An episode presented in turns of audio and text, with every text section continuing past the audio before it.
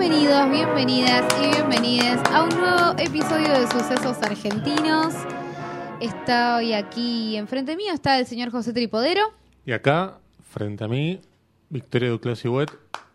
Bienvenida al Club de los 27. Eh, sí, gracias. Muy bien. Gracias, gracias. Sabés que a partir de ahora todo para abajo, ¿no? Eh, eh, sí, lo sé. Si no contemplas la muerte, esté todo para abajo igual. Pero bien, bienvenida al- a este hermoso club. ¿Sí? Gracias. Que hemos transitado hace Vos igual mucho ya tiempo, ¿no? está, ya no sos del Sí, club. no, ni, ni de los 37, ¿no? no. ¿Qué me encuentra en el club de los 27? Además de la posibilidad de morir igual que un montón de estrellas. Bueno, podés dejar como un legado, ¿no? Podés dejar como la estrella que No se me da suma al cuadro tiempo. al lado de, bueno, no sé, gente como eh, Kurt Cobain, Amy Sí. Winehouse. Claro. No ¿Qué me da el tiempo para hacer algo Jim tan Morrison. importante. Y Y, morir. podés, capaz ya lo hiciste y no te das cuenta. ¿ah? No lo sabré nunca. ¿Mm? Pero bueno, sí, la verdad, acá estoy. Ya ¿Cómo está, pasaste tu más, cumpleaños? muy tranquilo. Un día antes de Jesucito, cumplí vos. Eh, claro. El mismísimo 24. Vos dijiste, ¿sabes qué? Te nazco antes, porque yo soy más importante. No me importa nada. Bien, lo bueno es que te garantiza mucha comida el Claro. nacer el 24 de diciembre. Hay un montón de gente que es como, ay, qué pena, qué bajón. Yo nunca lo viví así, nunca ¿No? me divirtió tanto. la- Porque la nunca tuviste fiesta. amigos tampoco, Claro, entonces, ¿qué me es importa? como, claro, ¿qué, ¿qué vas a hacer en tu cumpleaños? Nada, nada, no quiero hacer nada. Quiero dormir y comer a la noche y después volver a dormir. Eso es todo mi plan. Y ese fue lo que hice, así que por ende soy muy feliz. No se habló de política en la mesa, lo Bien. cual cuando te reunís con muchos familiares es muy importante. Igual vi una foto que había muchos que estaban imitando a Milei. Una foto que pusiste, ¿o no? ¿Qué? Una foto que pusiste. ¿No estaban Ah. haciendo? Sí. No sé quiénes eran. No me cuenta de eso. ¿Te diste cuenta después de postearlo? No, No, te me di creer. cuenta ahora que me lo estás diciendo vos. Sí, estaban imitando a me pareció. Estaban Claro, haciendo la trompita ser. los pulgares. Es cierto, puede ser, puede Sí. ser, sí. Bueno, no ¿Qué va a importa. hacer? Quedó ahí, pero. Lo importante por es que no hayan hablado y no se hayan peleado. Eso a mí me importaba un montón, porque yo, viste, todos los años, no sé vos cómo sos, pero siempre es como, yo en esta reunión, si hablan, no voy a opinar. Hoy no Voy a voy a, comer. opinar, voy a, voy a hacerme la boluda.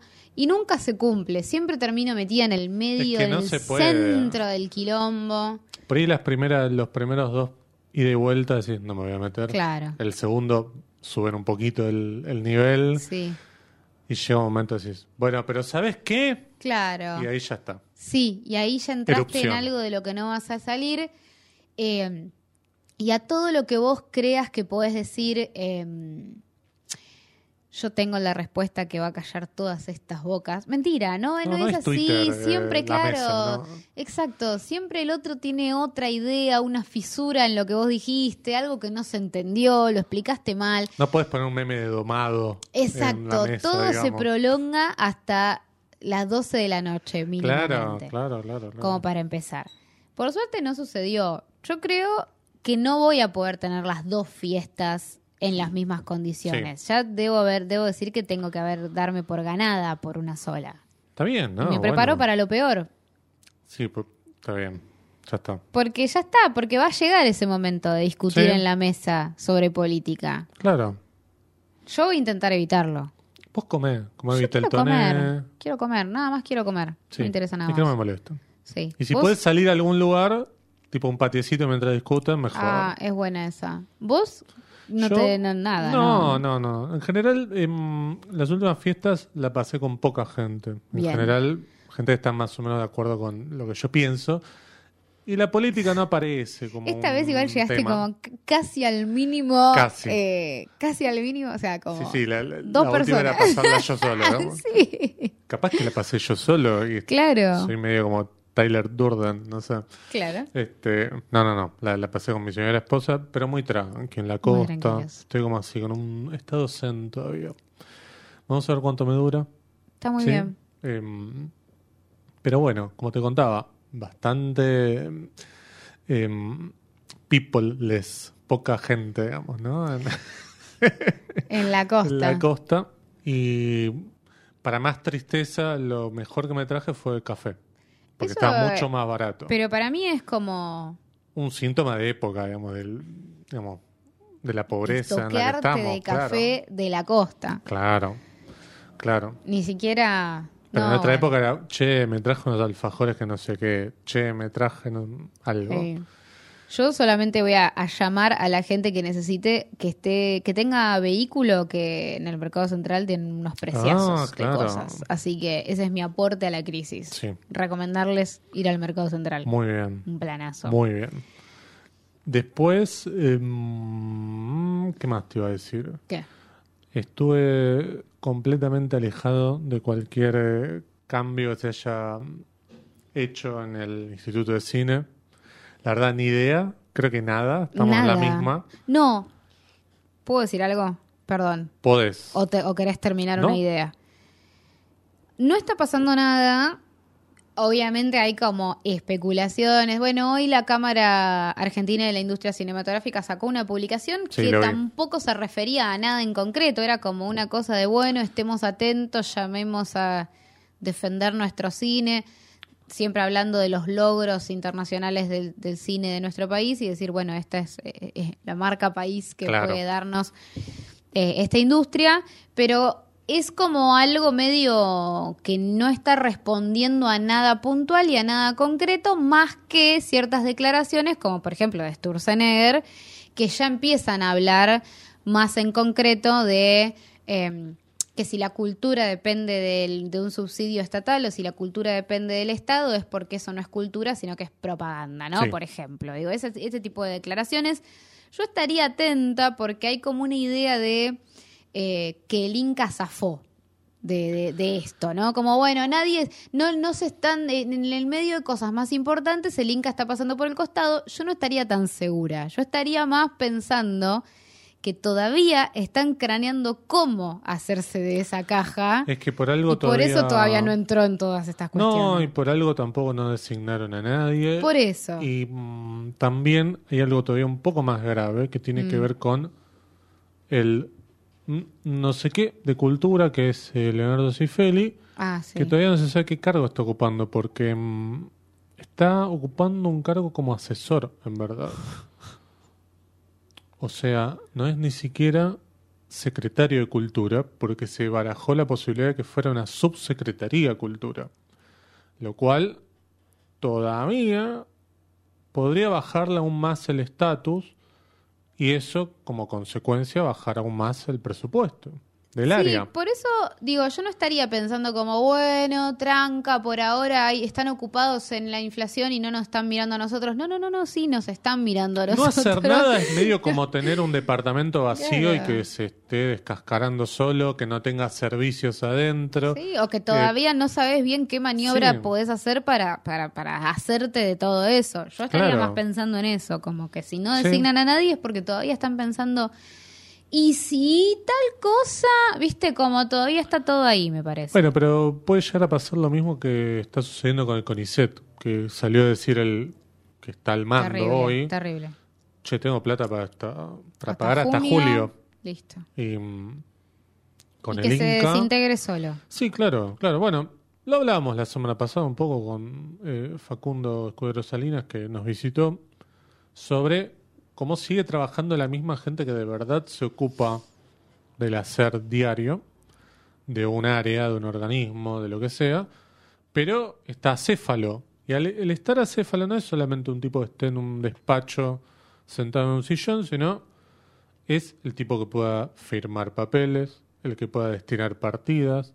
No es una cosa menor, No. porque vos para eso tenés un secretario, un ministro, un subsecretario, que es el tipo que dice, bueno, te firmo un cheque, apruebo una transferencia, te firmo un papel con un convenio de algo, porque si vos no tenés a gente, por más que tengas un montón de gente trabajando, es como cuando tenés a el jefe de la empresa de vacaciones un mes y es el único que tiene la firma para el banco. Eso es lo que sucede con, con un área de este tipo. Y mm, nada, me, me- digo, siguen pasando los días, por supuesto. El ojo está puesto en cosas que son como mucho más importantes, que tienen que ver con el DNU, que no se sabe qué va a pasar, que entra en vigencia ya en un par de días, Cuando estén escuchando esto, capaz que ya está en vigencia. Maybe.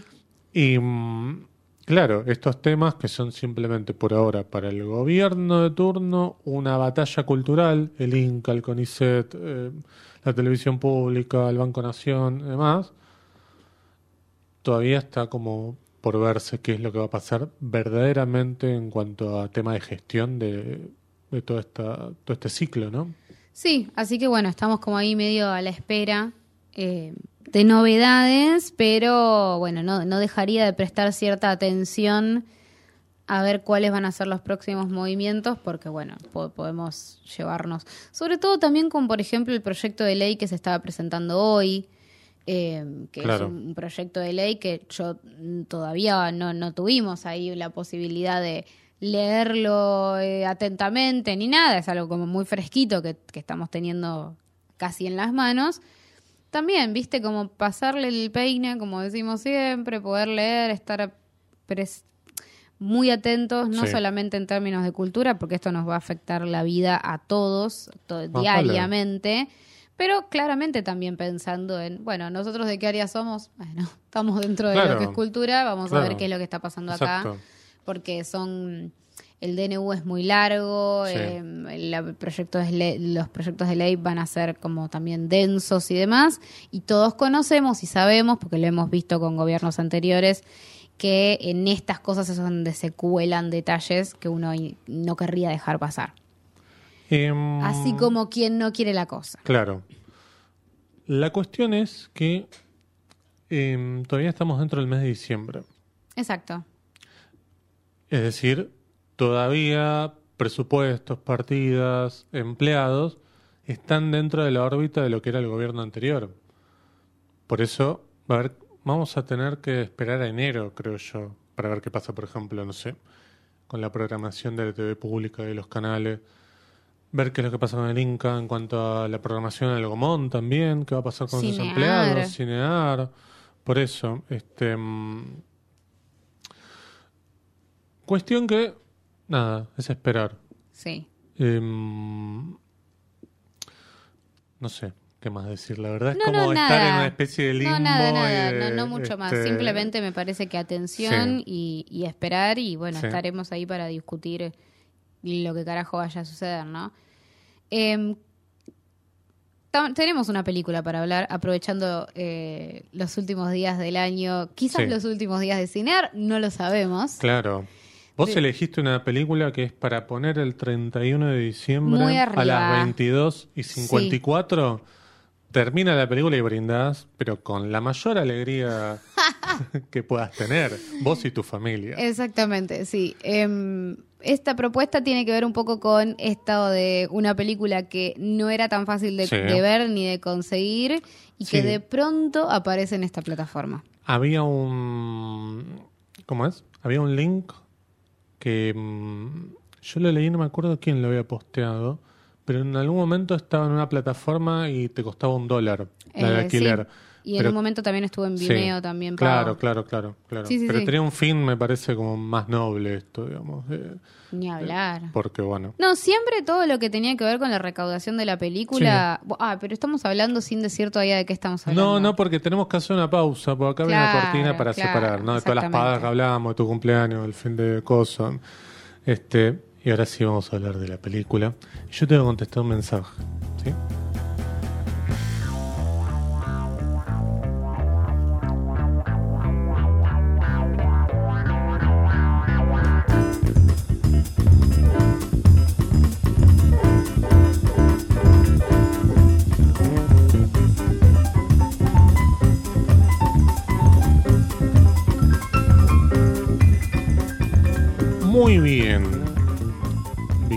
Club Sigüet, ya dentro del Club de los 27.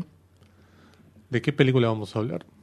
Vamos a hablar de Niña Mamá de Andrea Testa. Exactamente. Esta es una película del año 2021, un documental que dura 66 minutitos, Sí. que ahora está disponible en Cinear y que justamente como decíamos hace un rato había tenido un circuito a veces online, por momentos virtual, eh, en el que se recaudaba dinero para poder visualizar la película y muchas veces esos ese dinero estaba destinado a los hospitales Claro. que se ven en la película.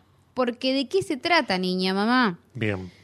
Se trata eh, de poner la cámara en distintos hospitales públicos del conurbano bonaerense y registrar las charlas y las entrevistas entre jóvenes eh, o que están embarazadas o que son recientemente madres o que acaban de experimentar un aborto eh, y trabajadoras sociales asistentes que están como generando ahí una charla para poder acompañar o contener el proceso en el cual están atravesando estas, Claro. estas mujeres, estas niñas, mejor dicho, Sí. como lo dice el título. Totalmente. Eh, muy, muy complejas y circunstancias. Sí.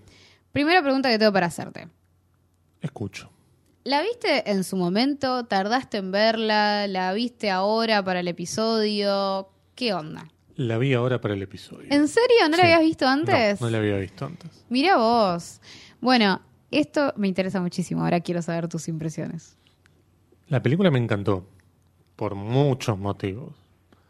Primero, por supuesto, el abordaje del tema de la manera en la que lo hace Andrea Testa me parece brillante como idea, como concepto.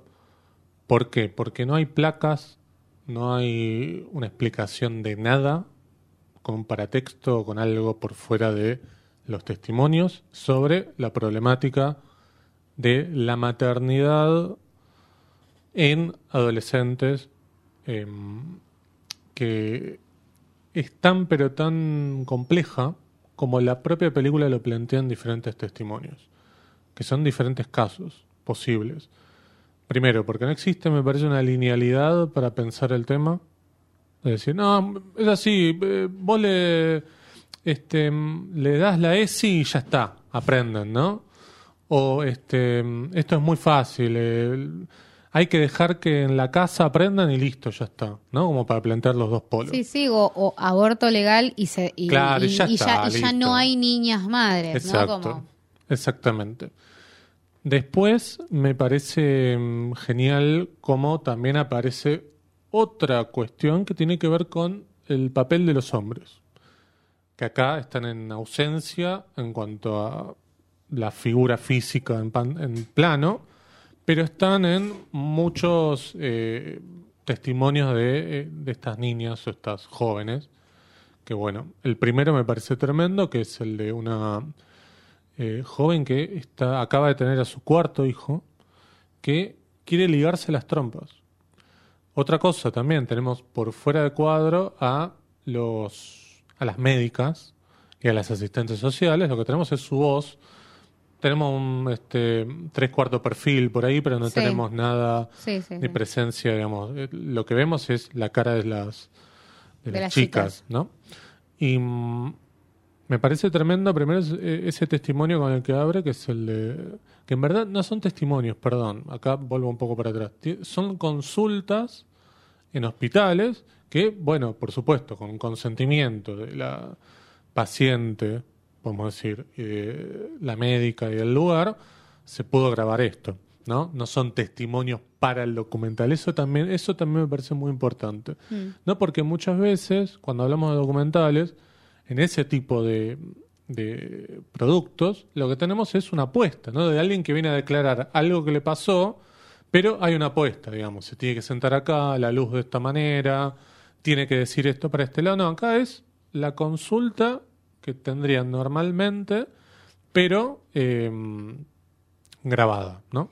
Hago un paréntesis Sí. para señalar, por ejemplo, un documental que se estrenó este año, que es Los médicos de Nietzsche, en donde justamente hay consultas de pacientes con médicos sobre dolencias, sobre enfermedades y sobre un montón de cosas, pero uno puede darse cuenta que lo que está viendo ahí es como una segunda apuesta de la consulta o eh, que ya hubo un montón de consultas previas que fueron eh, sí, que fueron atestiguadas sin, sin registro y que esta es como, no sé, otra consulta Sí. más. Digo, como una idea no de ensayo, de, de ensayar el documental, pero algo más o menos similar, ¿no? Como, Claro. bueno, ya vi esta consulta, ahora la podemos repetir para la cámara o esta consulta no la vamos a filmar, esta sí, viste, como una Sí. cuestión de armar y organizar el documental. em, con esta idea de, bueno, esto no lo vamos a mostrar y esto sí, esto no, esto sí, esto lo vamos a preparar, acá tenemos el escritorio, el- no sé, digo, me parece que ahí hay un documental que justamente tiene a pacientes y médicos, pero que tiene toda esta oposición eh, al, al registro, que es la más ensayada, la más Claro. planificada, la más preparada. Sí, totalmente. Em, me parece que hay algo de, primero, de cierto realismo en eso, pero también hay una cosa como muy mm, amable, creo yo, en cuanto a la mm, cámara invisible, ¿no? Porque son todos planos fijos, ¿no? Cada, cada momento, o cada- podemos decir cada episodio, más allá de que no está dividido en episodios, pero digamos, Sí, hay algo que cada, sucede. sí. cada paciente es un plano, ¿no? No hay movimiento de cámara en absoluto, no hay este, eh, cortes para mostrar un contraplano de algo, nada. Es solamente el plano de ella hablando, hablando con su interlocutora, que puede ser una médica, puede ser un asistente social. Pero el primer caso me parece fantástico, además, cuando se produce el corte para pasar al segundo caso, que es cuando la médica dice, mira, Acá esto también es muy importante porque le dice, mira, no hay mm, eh, posibilidad que se te pueda hacer una cirugía porque acá hay un problema en el hospital con las cirugías programadas, entonces no te puedes hacer ahora la ligadura de trompas. Entonces eso también evidencia como una deuda del Estado. Porque claro, se les provee de un montón de cosas, por supuesto, pero ahí hay algo está faltando. Y, y, termina, decía, este primer momento con la médica diciéndole, bueno, pero lo podés hablar con él, con tu pareja, no, con él no se puede hablar. Y ahí corta, ¿no? Mm. Me parece un corte fantástico. Sí, sí. Eh, a ver, todo lo que pasa, yo digo fantástico, qué bueno, qué sé yo, pero es todo tremendo lo que les pasa no, a ella. no, ¿no? pero se entiende, como hay un hay algo muy poderoso en las decisiones Sí, claro, que tiene para cortar, para... Bueno, hay algo que vos mencionaste que también estaba como dentro de las, lo que a mí me parece muy interesante son las decisiones que toma Andrea Testa y que son decisiones conscientes de todo eso. De decir, bueno, eh, la Cámara no podía intervenir eh, demasiado en todo lo que estaba sucediendo. Ese es el motivo de la Cámara Sí. fija, que agarre lo que agarre, de no moverla. Es inclusive también la decisión del blanco y negro, ¿viste? De, de aplacar un poco todos los estímulos que podían aparecer dentro del audiovisual y del regodeo a veces del, Sí. del audiovisual y la cámara y el movimiento y qué sé yo, qué sé cuánto, eh, para poner el foco exclusivamente Tal en cual. algo que está sucediendo que tiene que ver con la oralidad, el testimonio, digo, y es como- funciona, ¿eh? porque funciona. yo lo vi hoy y No solamente de estaba viendo lo que- a la persona que hablaba y mm, no me distraía nada de los costados. Porque claro, son consultores en los cuales hay este cartelito de cualquier cosa, de no sé, colores. El dengue, el no sé Sí, qué, claro, claro, de, sí, de sí. mamantás y Sí, viste, claro. todas cosas así. Claro, y eso, eh, por eso digo, es brillante desde lo conceptual como lo pensaron en el documental para una problemática tan, tan sensible. Em, y después hay otros que para mí son este, muy conmovedores. eh, todos son conmovedores, pero hay un, hay un par, el de la... mm, Por eso yo decía que no se puede pensar esto desde el punto de vista lineal, ¿no? Como hablamos, bueno, se, se, eh, se sanciona una ley y listo, ya está solucionado. Lo pon- pongo en Instagram una ganamos, foto. ganamos del- derechos. Claro, una foto del Congreso lleno y ya está, listo. Sí. El testimonio de la chica que em, está embarazada Mm. Y que dice vivo en los kilómetros. En los kilómetros, sí. Eso yo no tenía ni idea que se le decía. Sí, en los kilómetros sí, para sí, hablar de kilómetro 36, kilómetro, no sé, Los 44. por kilómetros, sí. Estamos hablando de la zona oeste del conurbano. Y mm, le pregunta por la mamá. Y dice, no, mi mamá no la veo. Me la cruzo por ahí, pero en verdad la que me crió fue mi abuela. Y, y en un momento se pone a llorar. Porque habla como muy de manera muy fría sobre la madre, pero más adelante, después de ciertos, ciertas cosas que cuenta, se pone a llorar y dice, yo a veces la necesito a mi mamá. Sí. Y mm, no, no sé si era asistente social o médica la que la está atendiendo.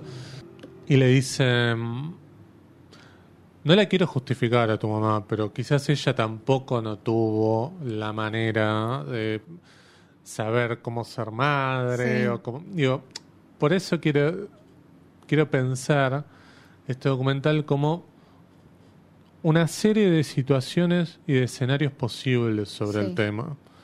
Porque mm, la primera, yo te decía, tenía, tenía el problema de cuatro hijos, ya el último no lo quería, o por lo menos no estuvo buscado. Quería ligarse las trompas y el Estado no le estaba proporcionando la posibilidad de poder hacerlo. Y acá es un problema más de vincular interno, propio, personal de ella. Sí, a mí me parece eh, muy interesante cómo este documental, todo eso que vos estás diciendo, para mí es clave para pensarlo porque es como lo poco que hay en términos de... Porque yo entiendo y también un poco igual me parece que eh, lo, lo traemos a propósito, por lo menos yo para mí el, el documental es también un buen momento para traerlo, porque Sí, digo... claro. Eh, yo entiendo la defensa de, de- de- de la salud pública por sobre un montón de cosas y Más me parece sí. clave e importantísimo. Pero también hay que reconocer que no alcanza, que es poca, que es deficiente, porque muchas de estas, eh, de estos, de estas chicas, de estos testimonios que nosotros vemos, probablemente sea el única, la única vez que hablaron con un profesional y que vayan a hablar con un profesional que les vaya a preguntar por sus emociones, por su situación socioeconómica, por eh, eh, por su salud, que les hagan un, estudio de algo. Digo, es muy probable que sea en muchos casos la primera, en muchos casos la última y en muchos casos la primera y la única, ¿viste? Como. Entonces, eh, y eso está mal, ¿viste?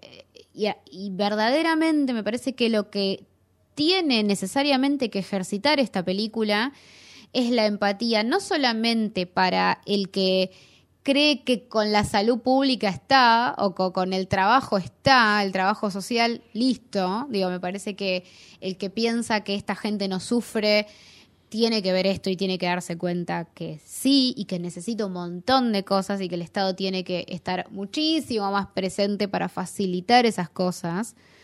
Y también me parece que sirve para despertarse un poco cuando del otro lado crees que el titular, viste, niñas no madres, es una campaña que, que, abarca a todas, porque no abarca a todas, porque por ejemplo vos mirás este documental y ves una pibita re chiquita que dice que jamás hubiera abortado, porque ella cree que abortar está mal. La última, la que tiene 13 años. Es, es muy chica y Sí. cree que abortar está mal. ¿Y qué vas a hacer? ¿La vas a obligar? Porque las niñas no madres. Dale. Y, Es muchísimo más compleja Sí, la totalmente. realidad. Y Muchísimo es- más. y ese caso, además, por eso digo, lo tienen que ir a ver porque es genial lo que Sí. lograron pescar, digamos, Sí. lo- lo- la investigación que lograron hacer. ¿sí? Sí, sí. Em, porque en ese caso también lo que se presenta es que ella dice, sí, sí, en la escuela me explicaron la ESI, no sé qué, cuando habla de que, bueno, ella este, además contrajo sífilis, ¿no? Es decir, llega la campaña, porque tampoco es que la película lo que viene a hacer es a demonizar, sino a contar, mira, el Estado en ciertas áreas funciona, en otras tiene deudas muy grandes. Sí. Claro, en esa- con esa piba que tuvo la ESI en la escuela, funcionó una parte, pues se acordaba, sabía, digamos, algún eco le quedó, sí. pero después para ella abortar está mal. Es que hay algo de la constancia de las cosas. Digo, las cosas Perdón, no son digo, no es para campañas. caerle nada a ella, ¿eh? No, no, No. es que justamente creo que hay algo que logra el documental que es para mí eh, una dimensión humana enorme que, que, que no te no, no podés jamás ponerte en el Sí. punto de vista en el que te pondrías porque, no sé, tu tía te dice, ay, van a ir todas a abortar. No es lo mismo escuchar a eso y escuchar a una pibita que es hiper pobre y tiene un montón de dificultades y carencias y dice, yo no quiero abortar porque me parece que eso está mal. Me parece que yo no lo quiero hacer. Que tiene 13 años, hay Claro, que volver a decirlo. Sí, Sí, pero digo, eh, hay que bancarse eso. Sí, claro. Hay que bancarse que una chica diga, no quiero abortar. Sí. Ni siquiera que diga, eh, creo que está mal que, que aborten todas. Que diga, yo no quiero. ¿Qué haces ahí? Digo, es tanto más grande la, la realidad de lo que una campaña puede lograr eh, que la única manera me parece que es como involucrarse desde adentro y no todos lo hacemos y no todos podemos y no todos queremos a veces involucrarnos desde adentro de problemáticas, que este documental logra algo increíble, un acceso a información, que, porque yo creo que es- este documental es información casi pura, eh, digo, es un acceso a información que muchos, eh, sobre algo que muchos imaginamos como es. Totalmente. Eh, O que creemos tener como la verdad porque leímos dos testimonios en, no sé, en algún claro, lado. sí, o porque desde nuestra... Desde, desde nuestro lugar construimos en nuestra imaginación cómo son las personas que... Claro. Y no, no, no, no es así, No. digo. No, y tampoco estamos hablando por ahí de una, de una pibita que vaya a ponerse el pañuelo celeste. No, por eso Simplemente digo, es como, no. bueno, mira, yo quedé embarazada y la verdad que lo quiero tener y para mí abortar está mal. Claro. Este, mm, y después, bueno, me parece muy interesante también en ese, en ese, en ese caso, cómo explica que le hicieron un estudio, que su útero no estaba todavía desarrollado, que también Sí. está bueno pensarlo Sí. desde el lado en el que vos por ahí que defendés eh, eh, este lema de las dos vidas, Sí, sí, sí. más allá de lo que ella, como persona a la que le está pasando eso, o la que está viviendo la experiencia de la maternidad, que vos te pongas a pensar que Sí, alguien que no tiene el útero desarrollado Sí, sí, tenga que tener sí o sí, que no tenga la posibilidad de por lo menos eh, pensar que tiene otra opción a no tener, eh, a no continuar con el embarazo. Y también pensar, para mí es, es, es clave em, pensar que estas médicas y que estas trabajadoras sociales Sí. y demás eh, trabajan de esto y, mm, y deben recibir y tener consultas numerosísimas todos los días y que muchas de estas historias eh, se pierden después. Digo, son... Va, no sé, digo, yo cuando cono- cuando hablas con alguien que trabaja algo eso, o por ejemplo, que ayudan a gente en situación de Sí. calle, ¿no? Como para sacarlo de este, de este entorno es muy difícil seguirle el rastro a esa gente No, para claro. poder hacer un seguimiento y dar continuidad a cualquier tipo de asistencia social, inclusive desde la voluntad del Estado, ¿no? Digo, vos a esta chica que se quiere ligar las trompas, la dejaste irse porque hoy no la podés ayudar, quizás no vuelve a hacer una consulta. No es que vos le decís, vení el mes que viene y vuelve el mes que viene. No es que le decís, andate a este otro hospital y va quizás se va y perdiste la oportunidad de ayudar a alguien porque en Sí. ese momento no tenías los recursos y porque no vas a poder hacerle un seguimiento. Entonces, eh, nada, me, me parece que este documental, con todas las, las cuestiones técnicas que me parece que son eh, decisiones más que acertadas, Sí, sí, sí, sí. digo, además me parece que trae un contenido que invita a un debate que es muchísimo más profundo que estás de acuerdo no estás de acuerdo, mi nada. cuerpo, tu cuerpo, dos vidas, tres, una, digo, No, no es es una- muchísimo más profundo y muchísimo más eh, sensible también, Claro, ¿no? tal Es cual. entender que hay gente que eh, necesita hablar y no tiene con quién. eh, es, es- nada, digo, me parece que la asistencia también psicológica es todo un tema, ¿no? Digo, no todos tienen acceso, aunque sea una vez en su vida, a probar a hablar con un profesional de la salud mental y darse cuenta si verdaderamente necesitan o no.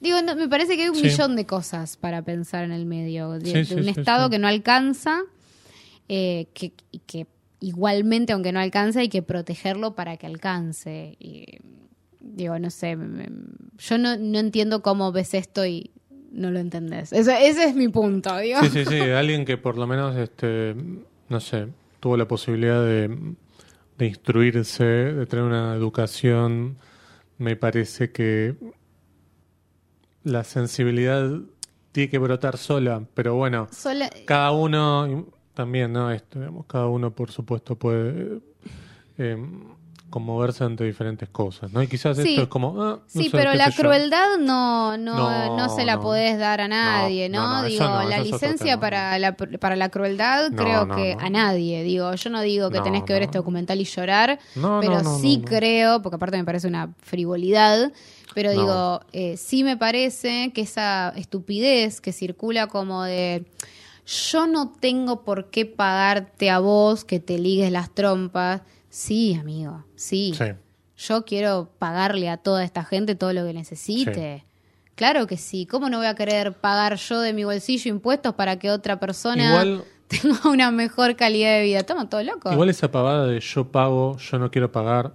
Estas chicas, que claramente son de una condición muy humilde, son las que pagan el impuesto más caro de todos. El impuesto más caro de todos es el IVA. Vos vas a comprar una leche, ellas ya están pagando impuestos. No importa de dónde venga la plata con la que están pagando, si viene de un trabajo en blanco, en negro, o si se la dio el tío. El IVA de la leche, el IVA de los fideos, el IVA de lo que cualquier cosa que se compren, lo están pagando, están pagando impuestos Ya también. sé, digo, más Pero allá quiero- de que es No, ya mentira, sé, más allá de que no está es bueno así. decirlo, digo, Sí, esto de aclararlo, porque muchas veces parece ser que Sí, que solamente ellos pagan impuestos. Claro, vos ¿no? pagas Digo, impuestos solamente cuando pagas este, ganancia o cuando pagas este, no sé, bienes personales. O cuando... No. no. y pagas impuestos de cualquier pelotudez que te compras, estás pagando impuestos. Ni hablar, pero digo, al margen de eso, yo creo que hay algo que tiene que ver con, eh, con lo solidario. Con, sí, con claro, decir, más vale que sí. Si a vos te sobra un peso, Sí, sí, sí, pero sí. Tenés que tener, no, no podés tener ese Pero- concepto de yo no tengo por qué si ella no se esforzó. Viste, es como. sí. No existe ese pensamiento. O sea, para mí es como que dimos demasiada licencia para la crueldad. y- acá estamos, ¿viste? No Generalmente está el que dice eso no se esforzó nunca en su puta vida, además. Además. No, y creer que, que de verdad el que no tiene es porque, es porque no. Es, es porque no se esfuerza, ¿no? Digo, también es esto, esta, esta misma crueldad yo creo que es la que brota al punto de, que lo, lo, lo hablábamos creo que la otra vez, pero esta cosa de que todo tiene que ser mediante el sacrificio, ¿no? Digo, Sí. que, que estas chicas probablemente deberían estar todo el día trabajando sin ver a sus hijos, eh, digo, para poder algo, no sé Estudiar, qué, algo. Claro. claro, estudiar, de resignar absolutamente todo, eh, de resignar cualquier tipo de disfrute, porque tienen que sacrificarse para salir de donde están. Y yo no quiero que se sacrifiquen No. para salir de donde están. Yo quiero que el Estado les ayude a estar como desean estar. Eh, claro, por supuesto. Y además, em, en casi todos los países que se veneran como primer mundo, el Estado se encarga de pagarle la Perfecto. ligadura de trompa, se encarga de pagarle los métodos anticonceptivos. Digo, Sí. entonces, hay que ser selectivos para qué cosas miramos del primer mundo, porque eh, si querés, este, no sé, em, tener un montón de cosas que son como frívolas, también esto, che, esto también es primer mundo. Eh, Ni hablar. No, y, o y esto es algo, más importante, digamos, de todo eso que es un primer mundo, ¿no? y algo que no está enfocado en la película necesariamente, porque ya suficiente con lo que muestra, pero Sí. digo, es toda la proyección también de pensar en esos niños, ¿no? En esas niñeces, Claro. en ese crecimiento, en, en, en- en un montón de cosas que tienen que ver con los derechos de esos chicos que ahora acaban de nacer también. Por eso es muy importante el episodio del el, el momento de esta chica que yo cuento de, bueno, la mamá que ella no la considera como mamá, que se la cruza por ahí, pero que la crió la abuela. Sí. Justamente tiene que ver con eso de seguir fomentando un círculo. Ella igual dice, yo no quiero ser como mi mamá, yo no quiero pero ser como las mis hijos. circunstancias... Y te eh, llevan a, no, no sé. sé. Claro, por eso. Vos no podés dejar eso librado al azar. Y también están en su derecho, creo yo, de no querer a esos hijos. Suena muy mal y suena como, este, no sé, como algo que moralmente cuestionable, pero también está en su derecho. Es decir, yo no lo amo a este ser que acaba de salir de dentro mío, porque la verdad, digo, más, no estamos hablando de situaciones en las que de verdad eh, son extremas como una violación o este digo eh, que lamentablemente ha- hemos tenido casos muy muy tremendos digo el caso de de Tejerina en, en Jujuy, digo, pero en el caso, por ejemplo, que en el- la película aparece, ¿no? Una chica que no se le ve la cara, claramente, que es la única en la que habla de... es la que pasó por un... este por una interrupción de un embarazo. Clandestina, sí. Y que, claro, y que la... mm, No, no sé si es la médico o asistente social que le explica, mirá, vos eh, estabas en- dentro del marco de la ley si querías tener un, Sí, un eh, aborto. un aborto en un hospital. Sí, podías. Sí, Podías sí. hacerlo. Como está bueno también eso que se lo indiquen, ¿no? Como que también esta idea de em, sacarle esa especie de etiqueta de che, hiciste algo malo, ¿no? De che, hiciste algo inmoral, hiciste algo por fuera de la ley, sos una delincuente, ¿no? O, no sé, te va a caer el castigo divino del Señor porque... Eso este, te iba a decir. También hay algo muy de que volvemos a lo mismo, ¿no? Toda esta cosa de la, la religión muchas veces Sí, es la que trajo un montón de estos, de estos discursos respecto de la vida, lo, lo que tenés que hacer, lo que no tenés que hacer, Claro. la vida y la muerte, el aborto, etcétera, etcétera, lo moral, lo, lo inmoral, Sí, el, el castigo. digamos, ¿no? castigo totalmente. Sí, la culpa, que en verdad todas las religiones se basan en Claro. tirarte la Y culpa a vos, nosotros ¿no? lo que lo que me parece que tenemos que promover o que, que tendríamos que reclamar es un Estado totalmente desligado de Sí, todo laico. eso, que pueda eh, afrontar esas situaciones sin ningún tipo de, de, de- de culpa depositada Sí. sobre, la, sobre sus pacientes. Y ahí aparece esto que estabas diciendo vos también, ¿no? Digo, ¿qué pasa? Porque si vos como Estado abandonás eh, a un montón de pibas y pibes a, a su suerte y después hay un montón de embarazos no deseados y mal resueltos, y como una cadena de cosas que, que pueden salir mal, eh, tenés que estar también dispuesto a afrontar que esas niñeces probablemente muchas sean problemáticas, Sí, claro. eh, que haya, que tenga que haber asistencia ahí para sacar niños de situaciones que no sean las indicadas. Entonces digo, es como verdaderamente una cadena de necesidades Sí, que no se termina nunca eh, y que no puede solamente estar cercenada por el no hagas esto porque está mal y porque la gente mala hace esto. Y después todo lo que hay por fuera de eso no tiene respuesta, no tiene explicación y no tiene ayuda. No, no- digo, eso para mí genera como una, una cosa que es lo que, lo que sucede también con esta chica, ¿no? Como digo, nunca iba a ir a consultar a un hospital si No. podía interrumpir el embarazo. No lo iba a hacer porque pensaba que estaba mal. Después, Claro. ¿viste? Y aparte porque hay un riesgo enorme, porque un montón de médicos también se encargan de hacerla sentir como el culo. Si hacen, se- si hacen sentir mal a las embarazadas a punto de parir en hospitales privados, carísimos, y así todo las tratan recontra mal. Sí, Imagínate en una situación en la que estás como súper vulnerable. Sí. Económicamente también, digo, no poder estar en un lugar cómodo porque no es el que vos elegiste, digo, claro. un montón de cosas.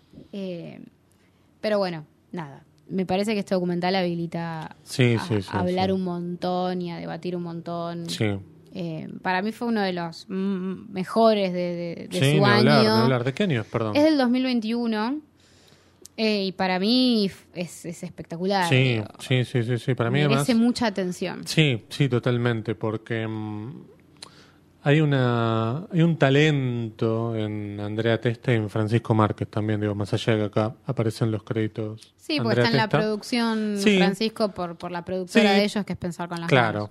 pero lo pienso también en, bueno, La larga noche de Francisco Santi, acá le hablábamos, pienso en Un crimen común que aparece él como director, pero Sí. este también la podemos incluir a ella. En la puesta de cámara, en la puesta de escena, digo, el momento del parto, que solamente tenemos la, la cara de sufrimiento de la, de la mamá, digamos, y este, ciertas indicaciones de las enfermeras y de las parteras, es tremendo, porque uno se imagina los, em, los partos como en las películas, ¿viste? Como, eh, no importa, digo, acá un tema como súper sensible, por supuesto es lo que eclipsa todo lo otro, digamos, y es lo más importante, claro está, ¿no? Por eso lo que vos decías muy bien, digo, está en blanco y negro para que el foco esté puesto en los testimonios, en las caras, en, en- las protagonistas verdaderas de esto, pero no deja de haber un- una estrategia visual detrás que la hace muy atractiva. Digo, por eso yo decía, che, magnífico, esto muy bueno, pero claro, lo que estamos escuchando es muy tremendo. Digo, les pide- el, el momento también de la chica que tiene 15 años, que su segundo hijo, es tremendo, además ella lo cuenta con cier- cierto desparpajo. Cuando digo desparpajo no estoy diciendo que no le importa nada, sino que lo cuenta como, bueno, esto, esto me está pasando a mí, esto Sí. es así, ¿no? Sí, sí. Este, de hecho, medio que quiere mentir su edad, dice 16, pero vos cuando cumplís, el mes que viene, no, entonces tenés 15, le dice la, la médica, ¿no? Y mm, lo cuenta como muy suelta ella eso. Eso también está bueno para pensarlo que no todos los embarazos y no todas las maternidades son eh, un infierno. Tampoco para decirlo como, bueno, esto que le está pasando a ella este, lo está viviendo de manera natural, pero no significa que no sea, bueno, el comienzo de una vida completamente distinta a la que ella tenía pensada. Eh, Sí o no, o no tenía pensada otra vida. Digo, también es como habilitar esa cosa, pues si no, Sí. como uno desde el lugar que, que tiene, como, ay, yo sé que lo mejor para ella sería No, que no los tenga y que pueda estudiar. Y la verdad es que seguimos como depositando una perspectiva muy clasista también claro. sobre, sobre esas figuras, ¿no? Em, no, no sé si vos tenés algo más para, para agregar. Yo lo- quiero hacer un pequeño paréntesis Sí. porque no vi esta película, pero me predispongo a verla inmediatamente, que es Pibe Chorro, de Andrea Testa, ah, no lo vi. que es su primera película eh, y que está en Vimeo para ver. Ah, está disponible. Es una película del 2016 y que justamente habla un poco sobre... eh, ¿Es de ella? Sí, es de ella. ¿Sí? Es de ella, dirigida por ella. Eh, sí, sí, sí, dirigida Ah, por ella y que justamente habla sobre la- las problemáticas de la delincuencia, la Sí, mirada claro. social sobre la delincuencia, eh, a través de mirar a jóvenes niños y niñas dentro de ese mundo. Así Sí, sí, que sí. es una película a la que siempre, siempre tengo ganas de verla y creo que este puede ser un buen momento para, para enlazarla claro. a Niña Mamá también. Claro, claro. también documental, ¿no? Sí. Creo que ellos tenían como productora, pensar con las manos, una nueva película que estaban haciendo, creo, que la iba a dirigir alguien del equipo que no eran ellos, me parece. Creo que cuando vinieron acá lo comentaron. Eh, ¿Cuándo vinieron acá? ¿Este año? No, el año pasado. El, sí, el año pasado fue, ¿no? Que vinieron. ¿No fue este año? Fue antes de que saliera la ley de asignación específica. Este año. No, el Sí, año pasado. El año pasado El fue. año pasado, tenés Pues razón. fue mm, antes de diciembre, porque salió en diciembre del 2022 la, la ley. wow, qué memoria. Impresionante. Qué memoria. ¿Viste? Bueno, Niña Mamá está en Cinear. Em, véanla cuanto antes, porque más allá de lo que puede deparar para el futuro de la plataforma de Cinear, dentro de la dinámica habitual de Cinear, es una película que hoy está y mañana quizás no está. ¿no? Claro, totalmente. Sí, eh, recomiendo otra cosa Ah, sí, que estoy viendo porque justamente quería ver lo que me estabas diciendo vos y entré a la página de ellos de Pensar con las Manos y en Sí. la parte de proyectos pueden ver algunas eh, películas que quizás por ahí tenían fecha de estreno para, para este año, para el año que viene, después no se dieron y que son verdaderamente eh, muy prometedoras, por lo menos desde mi punto de vista. Digo, por ejemplo, ver, una, pel- una. una película que se llama Ciudad Oculta, dirigida por Francisco Bouzas, que hizo un documental eh, maravilloso anteriormente, que ahora no me acuerdo el título, pero ya se los digo, Sí. eh, pero que justamente trata sobre Ciudad Oculta luego de la muerte de un joven futbolista de- del lugar. Ah. Eh, y eso ya, ya uno puede, nada, me interesa. La cuarta dimensión es el documental anterior de Francisco Bouzas, que Sí. era buenísimo. Eh, después algunas cosas más de, algo más de Francisco Márquez, por ejemplo. eh, y así algunos títulos que uno puede ver y me parece que es una productora para seguirle el rastro, porque creo que han logrado Sí, una sí, forma de producción eh, muy, muy interesante para sus proyectos, tanto como para los de otros. Sí, con eh, recursos acotados, ¿no? Porque tampoco es que sus proyectos se venden a plataformas o cosas así, ¿no? Mm. Bueno, hay que tener eh, también en cuenta que pensando a partir de, de esta productora y otras que son también, bueno, la semana pasada lo tenemos a Facundo que hablaba de su productora también que es chiquita, muchas de estas productoras chiquitas viven de las partidas y de las cuotas del Inca. Entonces, habrá que ver qué es lo que pasa, digo, habrá que ver qué es lo que pasa con proyectos que estaban designados y pensados para mm, este año, ¿no? Proyectos que estaban por ahí ya empezados o en preproducción. ¿Qué es lo que va a ser de ellos? Digo, porque la película de Suar imitando Misión Imposible seguramente ya está terminado, la va a poder terminar, digo, ¿no? Pero estas películas nos importan Sí. un poco más a nosotros, no sé, no sé qué es lo que va a pasar. Más allá de lo que hablábamos alguna vez, no me acuerdo si la, la semana pasada o la anterior, de la producción 2024, casi que todas las películas que estaban ahí terminadas o que estuvieran dando vueltas por algún festival se van a estrenar. Pero para el 2025 o para hasta incluso la segunda parte de 2024 no tenemos la cosa certeza. puede de- estar más complicada. Claro, tengamos en cuenta que siempre es una incertidumbre la fecha de estreno de una película de mediano presupuesto, de bajo presupuesto acá en Argentina. Ahora, no sé. Sumado a qué es lo que va a pasar con el Gomón, con los otros espacios Inca. ¿Se van a poder seguir sosteniendo? ¿Se va a poder seguir cobrando ese precio de la entrada, que son cuánto, 200 pesos, 400 pesos, no sé, Mm. nada? Mm. Eh, son todas eh, preguntas que no nos podemos con- no las podemos contestar en este momento, No, pero que las- está bueno ir pensándolas, ¿no? sí, Y así con esta nota tan alta nos tenemos que despedir. sí.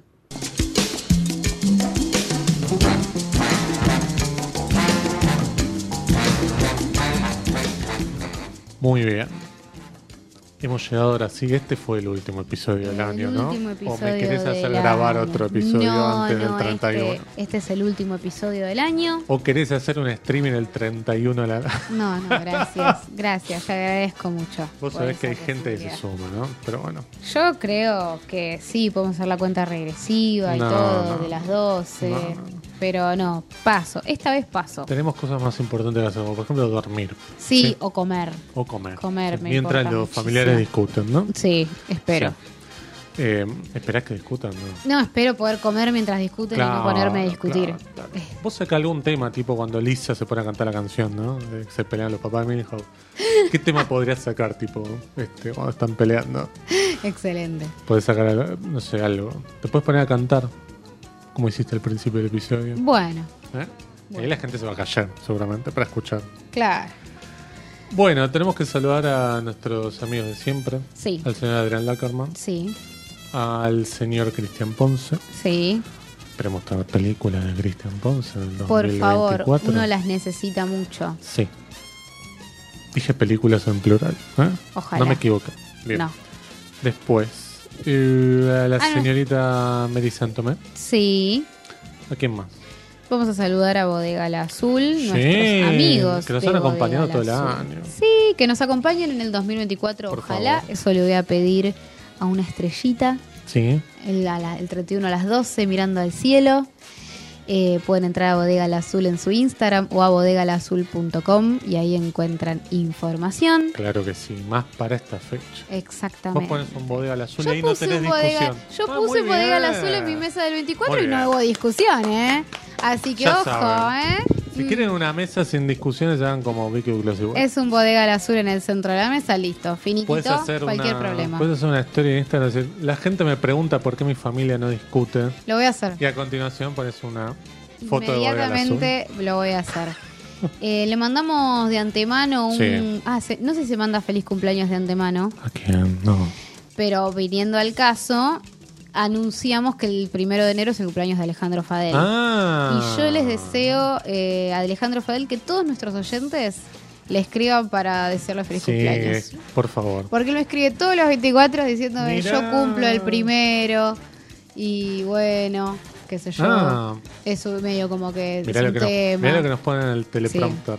Sí, porque el día que estamos grabando, el día de hoy, 27 de diciembre, ¿Vos me además estás de jodiendo? es el día es el día de Junín. Mirá, de la Sí. localidad que eh, tiene una sola persona famosa, que es Diego González. Exactamente, sí, exactamente.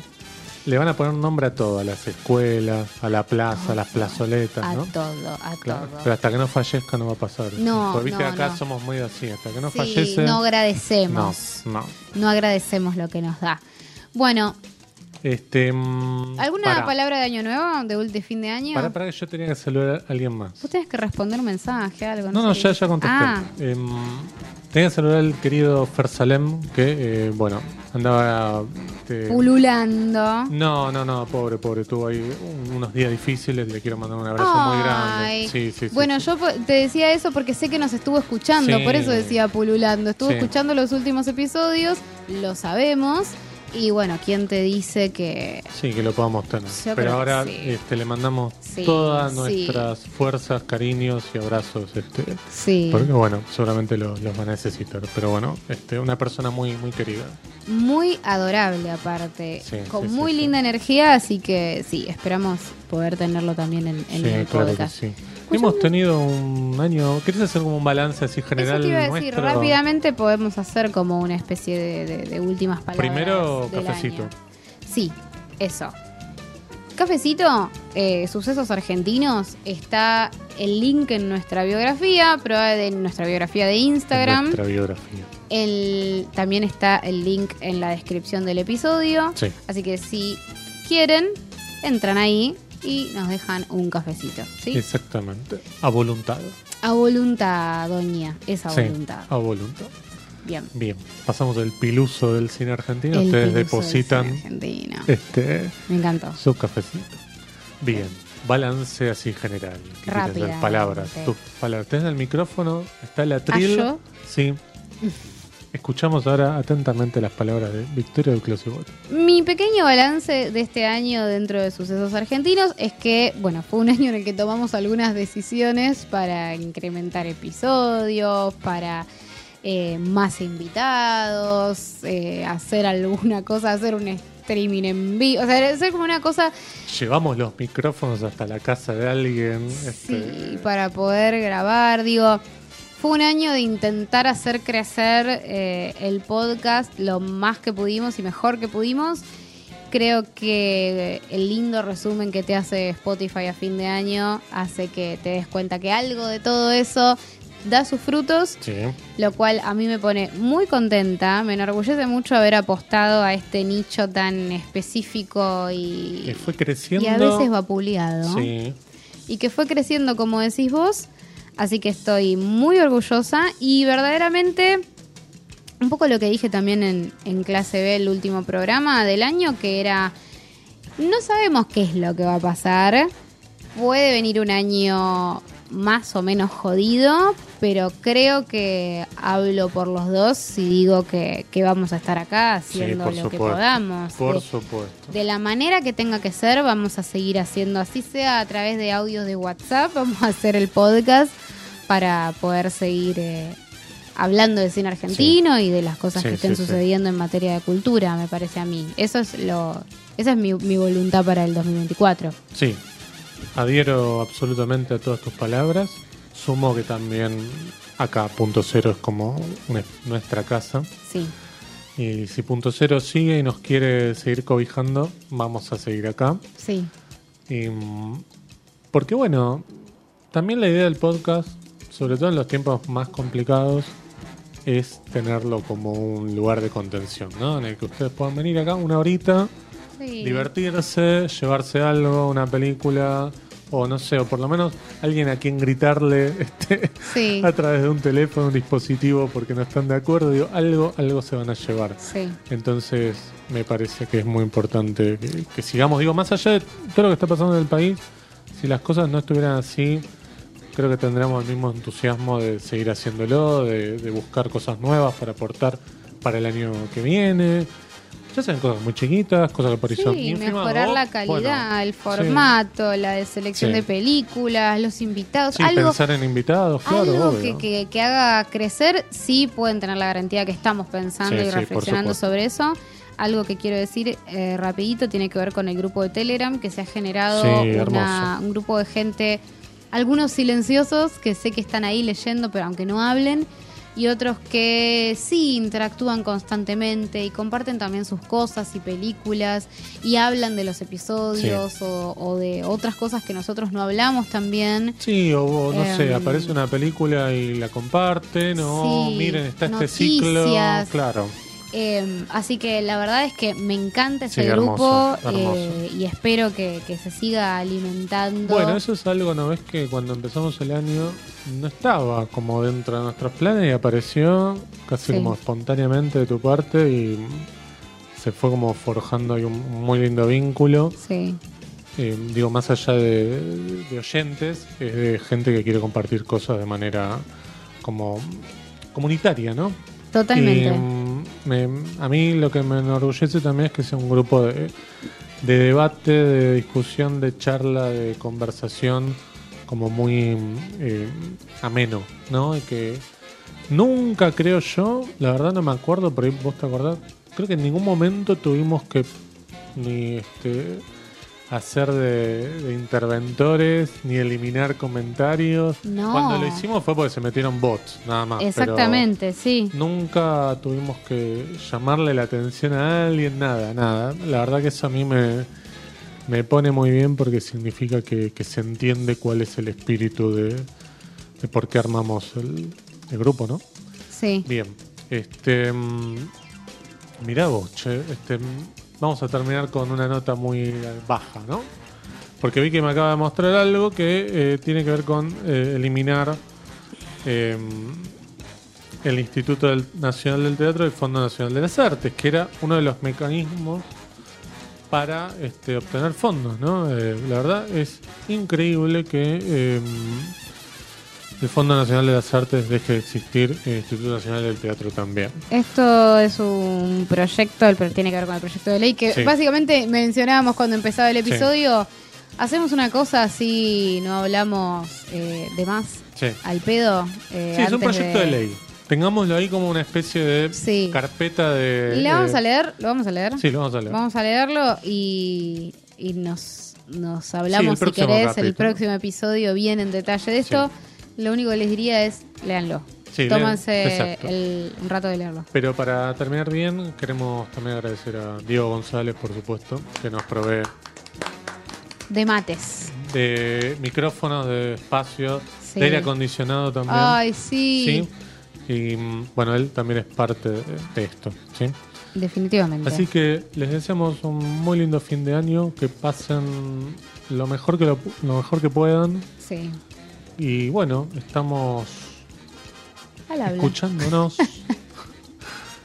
a partir de enero ya este, nuevamente vuelve a girar todo, ¿no? Este, así que nada más, muchas gracias por todo esto 2023. Victoria de Clase Web. Muchas gracias a vos, José Tripodero. Adiós.